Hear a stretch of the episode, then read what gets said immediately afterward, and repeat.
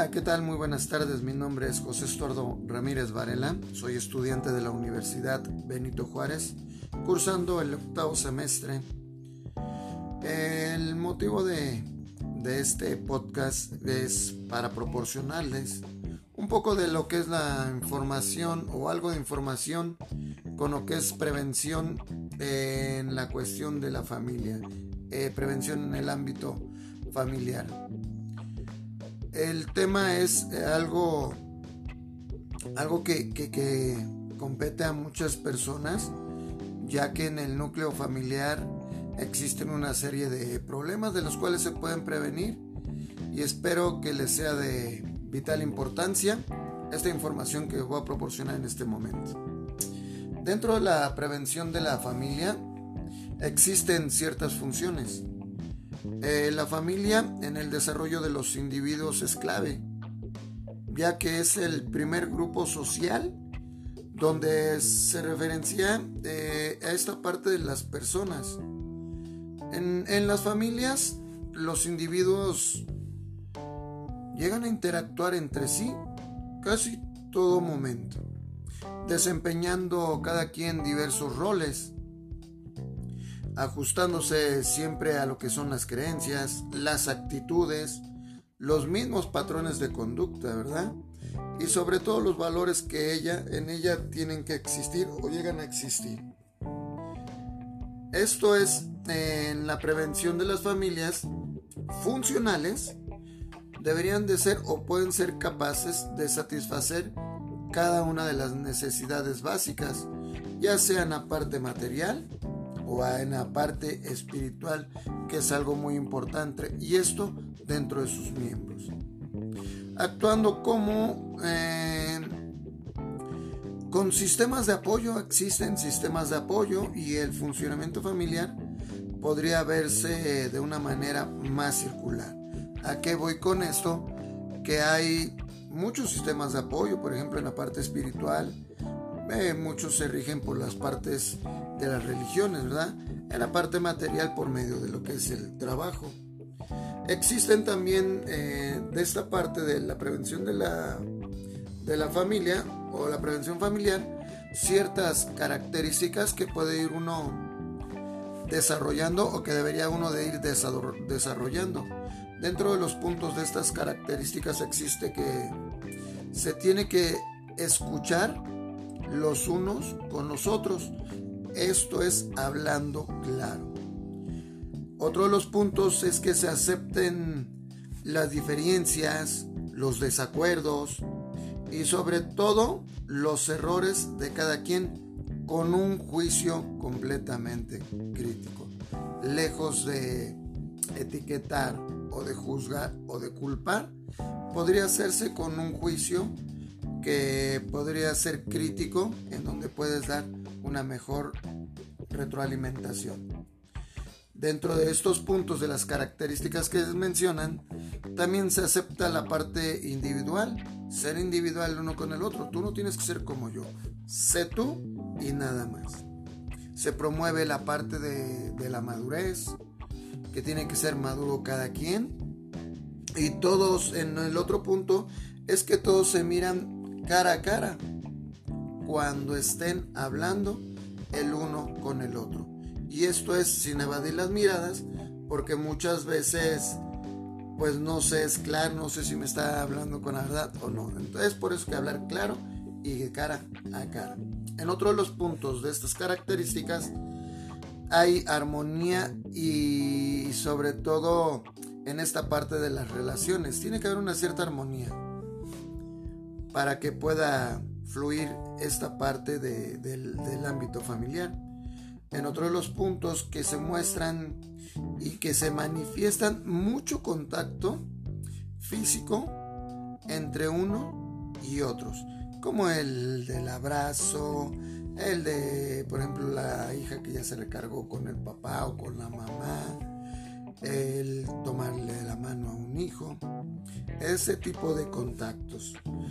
En otra de las características es que se hacen planes juntos y todos disfrutan, perdón, el compartir juntos. ¿A qué voy con esta parte? es que al hacer un planes juntos, esto puede resultar de mejor manera, mm, quizás con diversión, porque, ejemplo, eh, yo quiero ir al cine, el otro quiere ir a ver el food, no, yo quiero ir al centro comercial, quizás la mamá pueda decir eso, y cada quien tiene su punto de vista. Entonces es por eso muy importante hacer un plan completamente juntos y, y sobre todo para que puedan disfrutar del compartir en ese momento. Porque si cada quien quiere hacer lo que sea, pues no, no va a resultar de beneficio. Ejemplo, esta semana le toca a la mamá, la otra semana al hijo y así posteriormente. Y en el otro punto es que todos son honestos y sinceros entre ellos tendrían que ser. ¿Qué hacer para que la prevención eh, de la familia, ¿qué se puede hacer? Pues se podría fomentar la parte de la autoestima. Es una parte importantísima esto de la autoestima. Y es para conseguirlo, es eficiente elogiarlos por cómo son, de reforzarlos positivamente por todo lo que hagan eh, lo más correcto, ¿verdad? A un niño con una buena autoestima lo vas a hacer sentir muy bien consigo mismo. Él va a lograr mejores resultados en el ámbito escolar para poder afrontar sus problemas. Él tiene que pedir ayuda. Hay que, hay que enseñarle esa parte si lo necesita y sobre todo establecer relaciones saludables con quien lo rodea. Esto es en la parte de la autoestima. También hay que recordar que en estas cuestiones de la de las familias las familias funcionales deben de existir las normas y límites eso es muy muy importante porque dentro de estas familias funcionales deben de saber cómo poner estas normas y sobre todo los límites desde el respeto pero con una firmeza las normas deben de ser claras, sencillas y también tienen que ser muy estables. Deben de servir esto para facilitar la convivencia familiar y la vida en la sociedad. ¿Por qué tienen que ser claras? Porque no puede uno titubear. No puede uno titubear de que eh, estás castigado. Sí, pero dime por qué. Eh, ¿Por qué estás castigado? No si yo digo, estás castigado el día de hoy, es porque no levantaste tu cuarto. Un ejemplo. Debe de ser claro para que sepan por qué me estás eh, sancionando en ese momento o llamando la atención. Deben de existir los castigos, más que castigos, eh, las sanciones, ¿verdad? En las familias sanas las sanciones son o deben de ser proporcionadas y claras y se tienen que aplicar rápidamente de manera firme, pero también tranquilo y de una manera muy respetuosa, ya que las sanciones tienen que mantenerse y es por eso que deben ser proporcionadas, tienen que ser realistas y no durar demasiado tiempo. Ejemplo de que estas sanciones tienen que ser proporcionadas y claras pero sobre todo aplicarlas rápidamente y de manera firme. ¿A qué voy con esto? De que, ejemplo, hoy hizo una travesura, día lunes, hizo una travesura el hijo. Yo lo regaño y lo sanciono hasta la siguiente semana.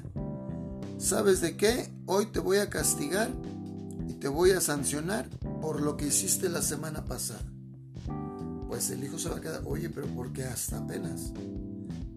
Entonces por eso es importante que actúe uno de manera rápida y en el momento. Y tienen que ser también realistas y sobre todo que no duren mucho tiempo. Por ejemplo, estás castigado un año. Ay, caray. O estás castigado el día de hoy. Hoy no vas a tener teléfono. Tienen que ser claras. ¿A qué refiero que tienen que ser claras? No vas a tener teléfono durante todo el día. Es que no va a tener teléfono. Y nada, de que a mediodía ya le entregué el teléfono al niño, ¿verdad? También recordar que en estos ámbitos de la familia tienen que haber valores. Es una parte importantísima esto de los valores.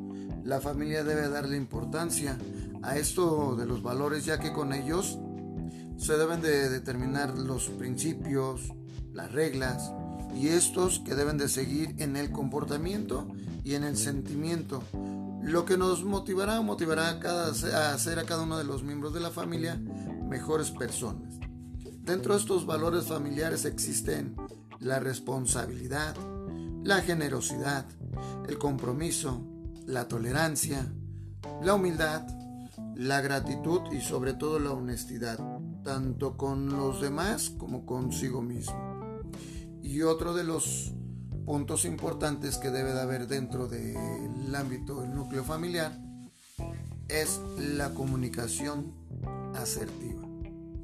Se debe de participar en el proceso de tomar decisiones y de sentirse responsables, ¿verdad?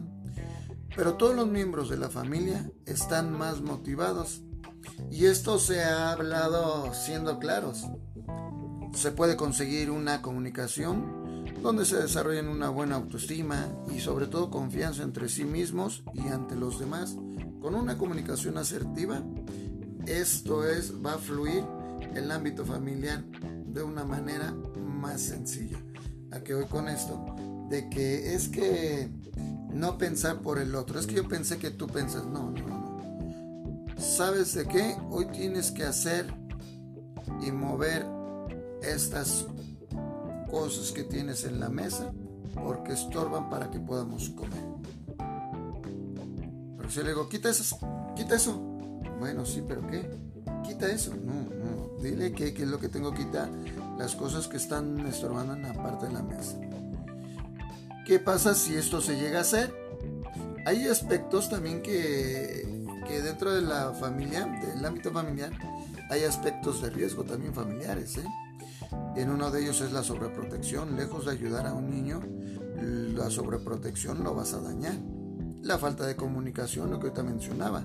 Al tener una comunicación asertiva va a fluir mucho el ámbito familiar. Las dificultades para fijar los límites, las sobreexigencias también, que no hay que no haya una autonomía dentro de, de casa. Sin autonomía no se va a poder hacer absolutamente nadie, ni cada quien va a hacer sus reglas y, va a hacer lo que quieran, ¿verdad? O cuando no hay una actividad, que el hijo no trabaja, no estudia, no hace ninguna labor del hogar también, ¿verdad? O en la parte esta de, de que el niño se junte con grupos de los cuales no sean adecuados para él. ¿A voy con esto? De que estén consumiendo alguna sustancia tóxica, estén metidos en partes o cuestiones ilícitas y como ese tipo. Bueno, espero que, haya sido eh, de ayuda esta información con lo que es la prevención de, la familia, de lo que se puede eh, evitar y cómo lo puedo hacer para que no llegue a una separación o una ruptura y tener una mejor relación familiar. Por mi parte es todo. Gracias, que tenga bonita tarde.